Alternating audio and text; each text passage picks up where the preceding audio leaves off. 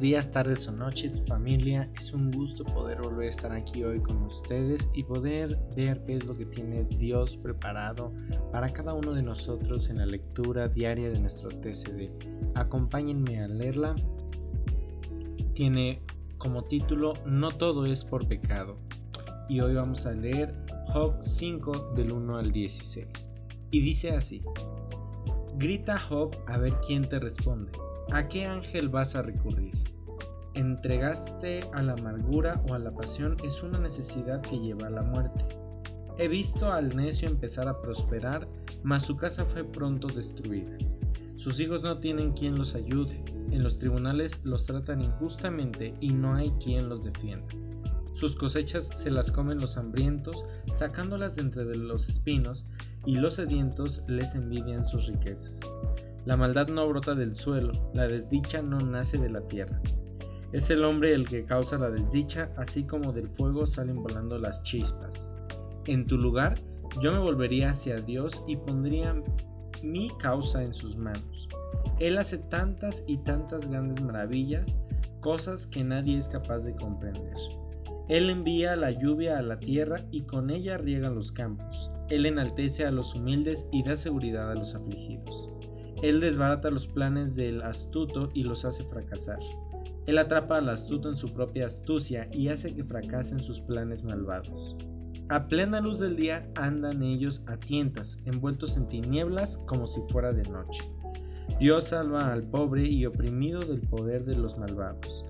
Él es la esperanza de los débiles. Él les tapa la boca a los malvados. En estos primeros versículos del 1 al 7, podemos encontrar cómo es que Elifaz señala que la aflicción no viene sin una causa. Él le está diciendo a Job que la condición que está viviendo seguramente es consecuencia de algo que hizo incorrecto, de alguna vida alejada de Dios y pecaminosa y que ahora pues está cosechando aquello que él sembró, ¿verdad? Asimismo, le asegura que no va a recibir una respuesta de Dios, aunque diera voces, aunque hablara, porque no puede comparecer ante Él, porque tiene errores. Mas nosotros sabemos que el Señor inclina su oído al clamor de su pueblo. Él sí nos escucha. Él sabe quiénes somos y lo que hemos hecho, aún lo que vamos a hacer y, Él nos ama y está dispuesto a reconocer nuestro arrepentimiento, ¿verdad? Por eso es importante que nosotros podamos ir delante de Él arrepentidos, con un corazón eh, cambiado, un corazón dispuesto a seguir su palabra, sus mandamientos. En los siguientes versículos del 8 al 16, Lifaz continúa con el mismo razonamiento. El sufrimiento y la calamidad de Job son resultado de una vida impía. Y le recomienda a Job que se arrepienta, que busque a Dios, ¿verdad? Él le pone el ejemplo, yo en tu lugar buscaría a Dios.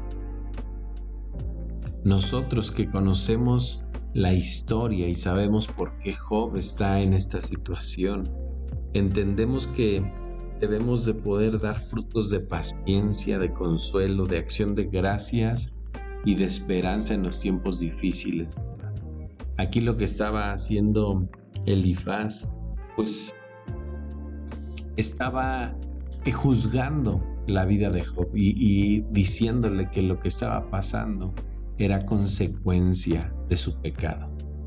Por eso nosotros debemos de estar atentos a entender que a veces cuando se aflicciones o alguien está pasando por el sufrimiento, por la aflicción, nosotros podamos hacer la voluntad del Señor y realmente ser eh, herramienta de apoyo y de consuelo en sus vidas. Nosotros conocemos cuál es el amor de nuestro Dios, cómo Él nos ama y ha dado todo por nosotros, ¿verdad? Él entregó a su único Hijo por nosotros sabiendo quiénes somos.